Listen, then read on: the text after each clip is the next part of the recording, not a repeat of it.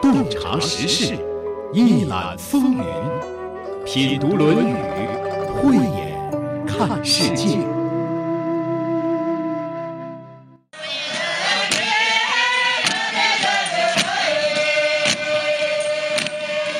这声音在你听来是不是有些嘈杂呢？有一群人在唱歌，还很有节拍。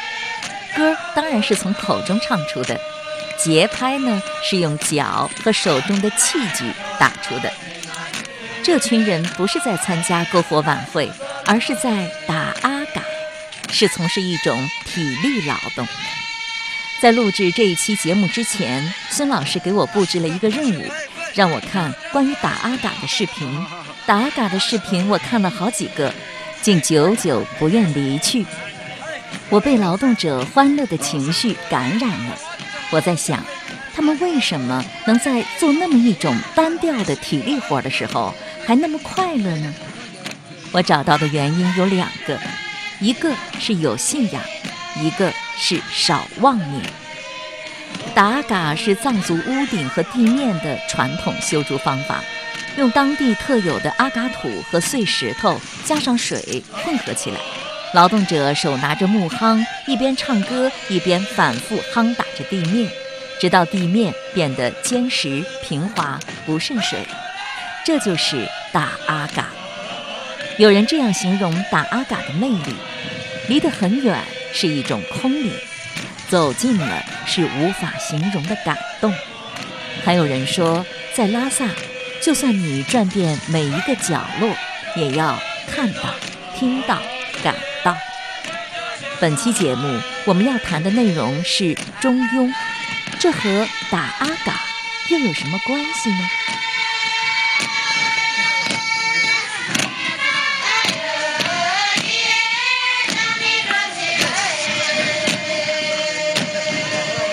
这里是山东经济广播《品读论语》，我是主持人溪水，节目嘉宾孙立福先生。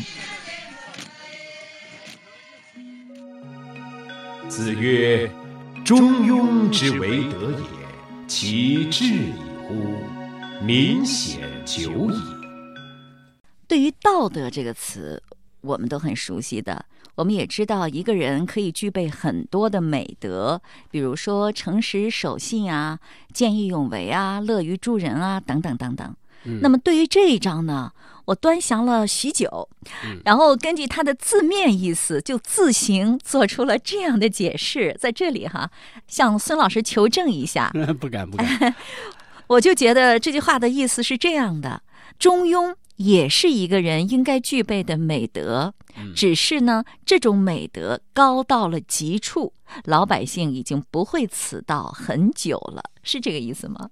呃，这个蛮有意思的啊，李老师这个字面解呢，呃，直译的话的确是这个意思啊，这么理解的特别多。但是呢，我还是有一个本意与演绎的关系，稍微理顺一下，好吧？就是说，我说的也不是本意，那是演绎吗？是演绎，对。啊，好。为什么叫演绎呢？就是还是这么讲，就中国的文言文，它之所以叫文言文。首先记住，他这篇文章是用言来组成的。什么叫言？言就是说出来的字，这个字叫文。我说一个字叫说文，说一个字就代表一个意思，说两个字代表两个字的意思。所以中庸之为德也，其志亦乎？就一个字一个字的崩。崩出来是读文言文的关键所在，就是说每一个字都有每一个字的意思。是的，合起来就是言吗？每一个字合起来，它整个的表达的本意，你首先要了解。另外，我觉得“中庸”这个词在日常生活当中大家都知道很多，对，但是对它的误会也很多。说的误会也是演绎喽，也是演绎，演绎那都觉得中庸就是和稀泥，是不是有人是这样看的？中庸。河南话叫“中”，中庸啊！我这个碗儿中不中庸？中庸，中庸。嗯啊，直译呢很简单，你可以说它行不行？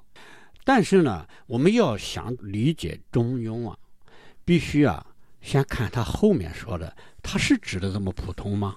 我们先倒着来行吗？倒着来就是解后面，知为德，一定要记住啊！嗯知为德的德，它跟道没关系，德是德，道是道。啊，至于道，据于德。对，哎在我们的古代不讲道德吗？道是天道，嗯，德是仁德。德我感觉就是做出来了，你做得好，那就是有德，能看得见的。你要说这个人具有德行，我觉得是对，因为德行是对人来后天学习到的，天道只能尊奉。尊奉天道而做，不就是德吗？所以我们现在教学叫词本位啊。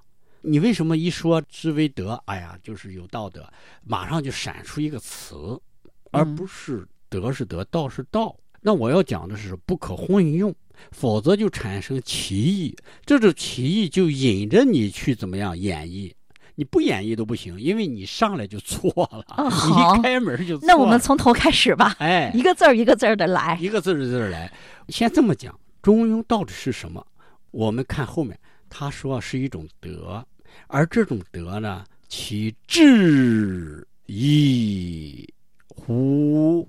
好，这个至啊，至甲骨文、金文，它是有一个箭头，歘，插到土地里面，代表什么呢？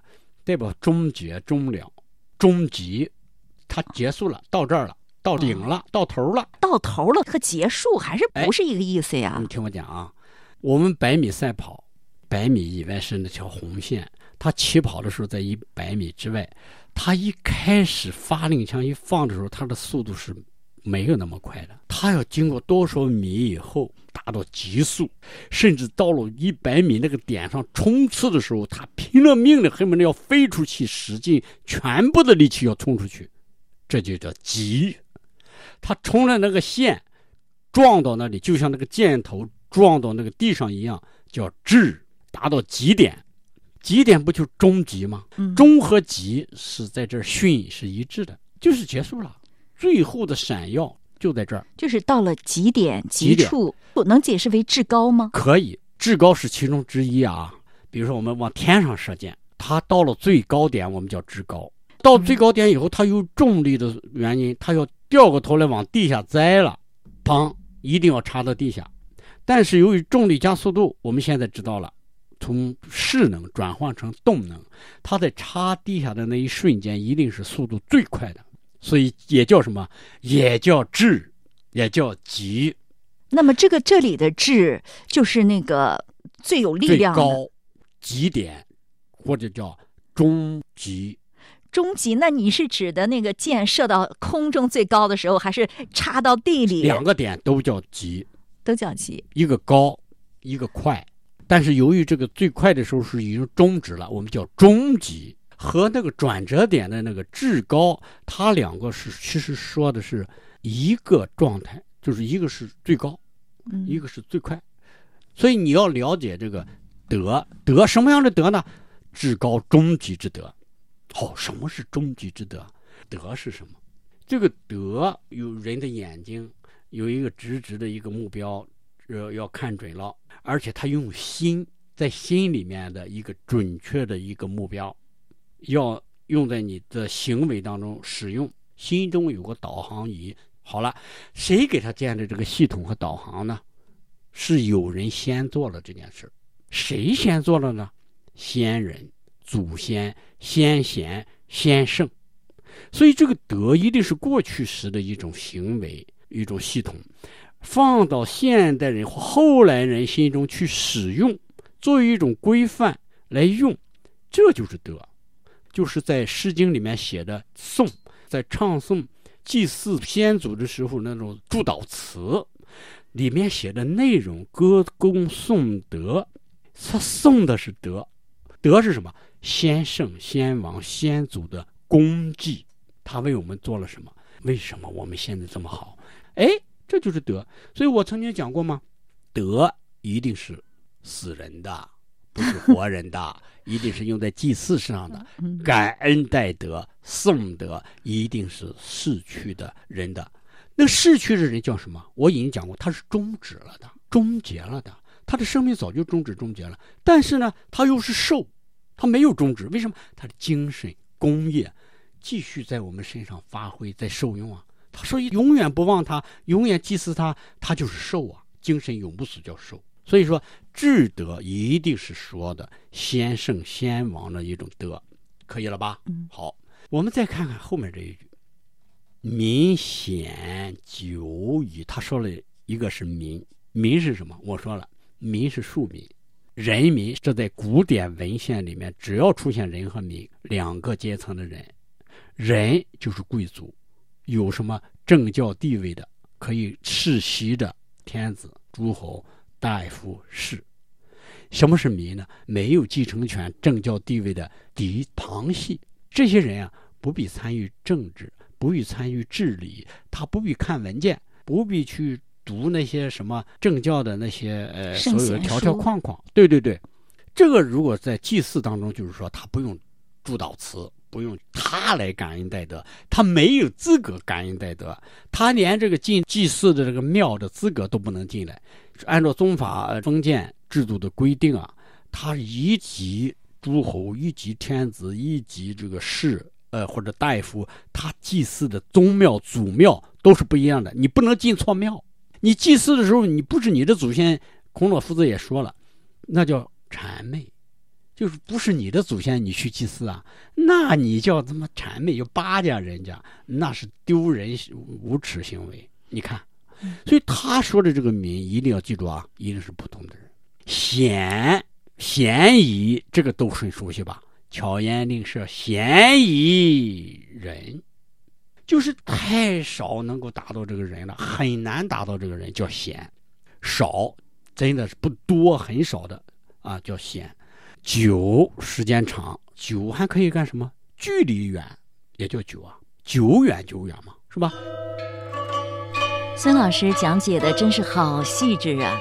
他重点解释了这么几个字：德，道德的德；治，治愈的治，到达的意思；民，人民的民；显，鲜有的显。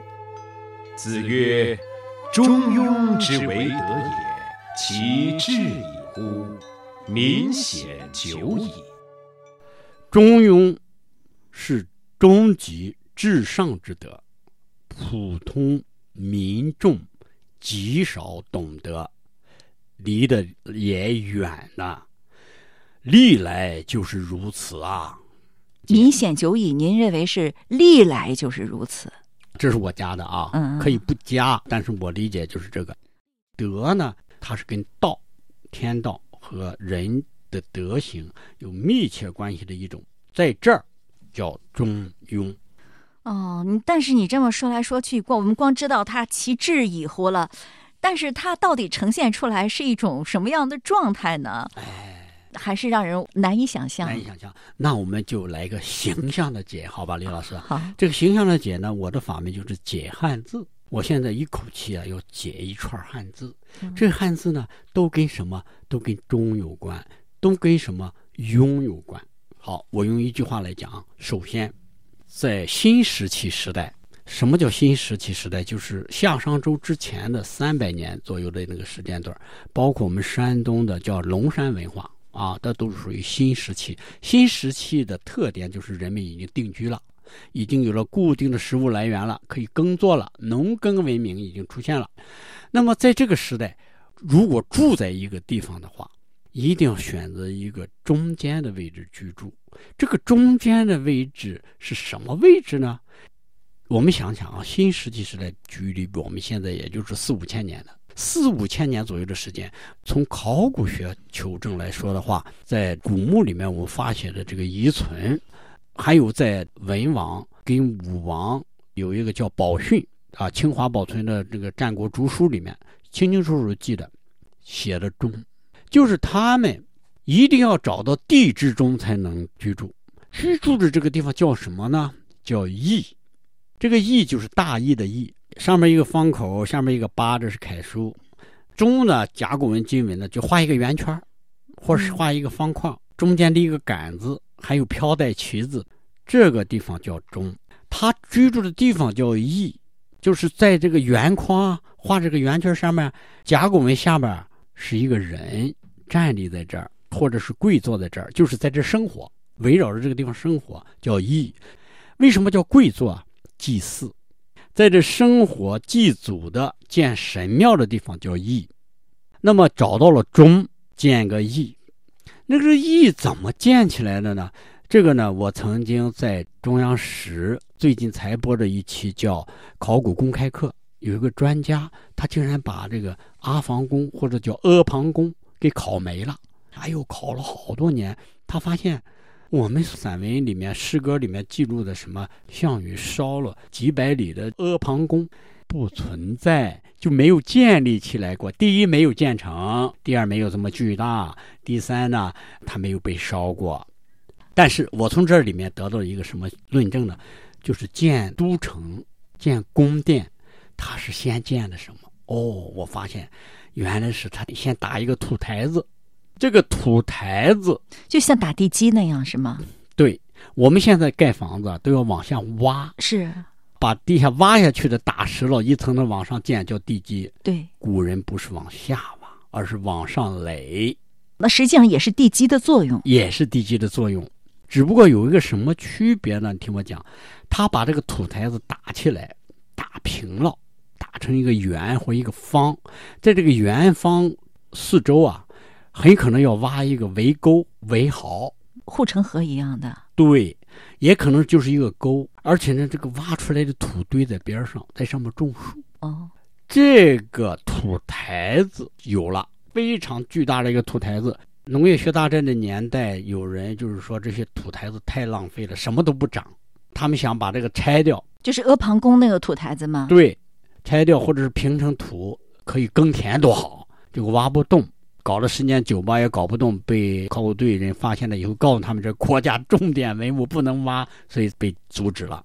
考古学家就根据这个土台子论证、论证、论证，然后周密的怎么样挖掘、挖掘，最后证明了。这个就是没有建立起来的阿房宫，或者叫阿房宫，真的没建立起来吗？真的没有建立起来，这是确定的吗？确定，这是公认的吗？公认的，单霁翔都承认了，而且报纸上都登了，而且中央电视台的最新一期考古公开课就是认认真真的就播了，东西和北面建了一个什么矮矮的墙。这倒也可以理解哈，因为秦朝本来时间就特别短，建起一个阿房宫来，我觉得那是一个非常浩大的工程。这个土台子还是个三面矮墙，建了四年，就建了四年。你想想吧，从秦始皇之前一两年，一直到二世到三世刚上来就就投降了，加起来四年时间就建到这种程度。土台子呢是非常完美的土台子。完美到什么程度呢？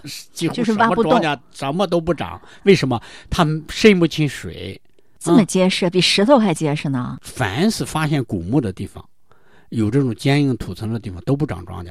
这个在殷墟啊，种种考古遗迹都有这种现象。那么我们接着来讲，什么叫庸？我们先讲这个字。我看见这个土台子以后，我就知道这个土台子是怎么建起来的了。怎么建起来的呢？建土台子的这个过程，就是这个“雍”这个字的甲骨文和金文画出来的。怎么画的呢？中间立着一根长长的杆，叫干。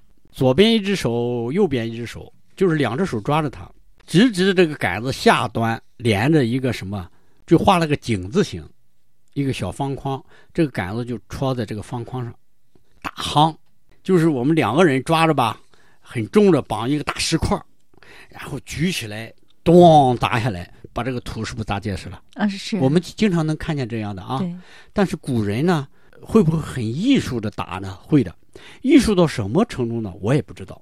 哎，凑巧的是，七月三号，我看到中央九有一个电视片了不得。他播的就是居住在世界屋脊的人们，就是修一个寺。这个寺庙几千年了，他用一千多年前的历史遗存的一种古老的建筑方法还原这个寺庙。这种寺庙建筑方法，打这个土层的名字叫打阿嘎。哎呦，我当时看这电视片就震撼了。后来我百度搜“打阿嘎”三个字的时候，发现了有什么实景演绎。对，它是一种融合了音乐、歌唱、舞蹈的劳动方式，一边唱一边在那里拿一个东西不断的捶那个地。当然不是一个人捶，是一群人，百个人，对不对？对，几十个人围成一群，一个方阵，人挨人，对不对？对，是不是手扶着长长的杆子往下垂直的往下砸？是，哎，有节奏吧？像有音乐吗？对，像唱诵吗？对。好，他们唱的名字叫达嘎，而且还数数，而且有节奏，有旋律，也叫劳动号子。我觉得他们就打得很开心，很开心。为什么呢？不开心不行啊！这叫简单重复、稀松平常、非常平庸、非常平常的一种劳作。这种劳作要交替不停的做。如果没有节奏、没有耗子、没有激情的话，谁能打得下去呢？一天打十四个小时，这一块地要打七八天才能完工，而且最后这一层呢，要用一种特殊的一种草抹平，然后在最后撒上什么菜籽油啊，锃光瓦亮，煎盘如石，一滴水都渗不下去。那个主持人说，即便是墙顶、屋顶，就是这个下面屋梁塌掉，这个土层。这个屋顶都不会塌陷下去，就像水泥浇灌成一体一样，防震我觉得。对，这一千多年的劳动。哦，你就是说这个墓地也都是这么夯出来的，是吗？这个土台子是这样，为什么？因为我查了这个雍的字义，这个雍的字义有两种，一种是本义，一种是引申义。引申义有许许多多，本意只有一个。本意是什么呢？交替，就左手交给右手，右手交给左手。轮番，干什么呢？拿着个杆子在做一件事做什么事他没讲。那我看见打嘎，我就知道他在做什么事了。他是不是形象了？那么本意还有一个叫做完一件事再做下一件事。哦，这两个都是本意。引申义听好了，李老师太有意思了。第一是平常劳作苦役悲下，还有一个功勋，还有一个叫什么？劳役者的报酬，这是隐酬劳，隐身意，哎，都是隐身意。我的天呀！我看了这个打嘎，这不是就是在砸这个土台子吗？不就是建这个土层吗？不就是反复交替不停的一打打好几年的这个土台子吗？这个打嘎就。回答了字的本意和引申义的实际意义。我说，我们学这个字啊，就是中国人的智慧，它来源于生活，又高于生活。所以说呢，这个打嘎呢已经被搞成实景演出，非常震撼，几百个人是吧？形成团队，唱着这个号子，这个音乐舞蹈一般的在上面快乐的什么，在往下敲击，就是做庸这件事。而且各种考古挖掘、各种土层断面，实际上就告诉了我们：做一个建筑也好，挖一个坟墓也好，通通都离不开一层一层的。比如说是高层，比如说硬土层，比如说木炭层，防水、防渗、防火，又是还防盗。防盗是什么呢？就是最后砸的这一层比水泥还要坚硬，一般人都挖不动的最后这一坚硬的土层。所以我们想知道，寻找到这个中，建了这个义，这个义呢一定要打个土台子，土台子打造的过程就叫庸。那么后来在这个土台子周围建了城墙了，叫围墙，这个围墙也叫庸。只不过是用土堆起来的，所以就是是干什么？加一个土字边，刘墉的墉。这个墉就是甲骨文，就是清清楚楚画的一个圆圈，周围画了四面墙。这个城墙叫墉。好，城墙围起来的叫什么呢？叫邦。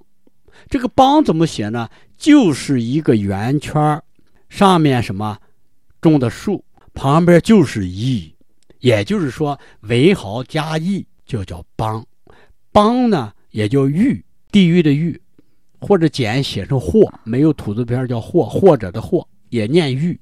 邦和域，它的本意就是我们现在叫的什么国，古人不叫国，叫邦，叫域，或者写成或啊，都叫域，叫邦。为什么？因为刘邦避他的讳，通通都改成国了。哦，从刘邦那个时候开始，国才叫国，原来都叫邦，都叫邦。我们建了这些地方以后干什么？就居住在里面啊。那到底孔子在这说啥呢？还是没弄明白啊？孔子为什么说他高的不得了了呢？对，对对对，好，那我们就往下解释嘛。嗯，没时间了，节目结束的时间到了。中和庸这两个字的本意原来是这样的。此外，是否也会让您增长些许考古学和古建筑学的知识呢？这个礼拜四。已经是傍晚时分，历经数日，好不容易剪辑出了三十分钟可以采用的录音。可往后一看，剩下的录音长度，那一刻带给我的感觉就是一望无际、遥遥无期，顿生无力之感。不过转念又一想，既来之则安之。想当年评书可不就是这么说的吗？欲知后事如何？且听下回分解。好不容易盼来了下一回，依然是那一句：欲知后事如何，且听下回分解。还是要接着听下去。到底什么是中庸？中庸和我们自己有啥关系嘞？且听下回分解。今天的节目就是这样了，感谢您的收听。节目嘉宾孙立福先生。主持人溪水，品读《论语》节目首播每周日二十一点三十分，重播每周六二十一点三十分。品读《论语》已上传齐鲁网、闪电新闻客户端、蜻蜓 FM，欢迎查找收听。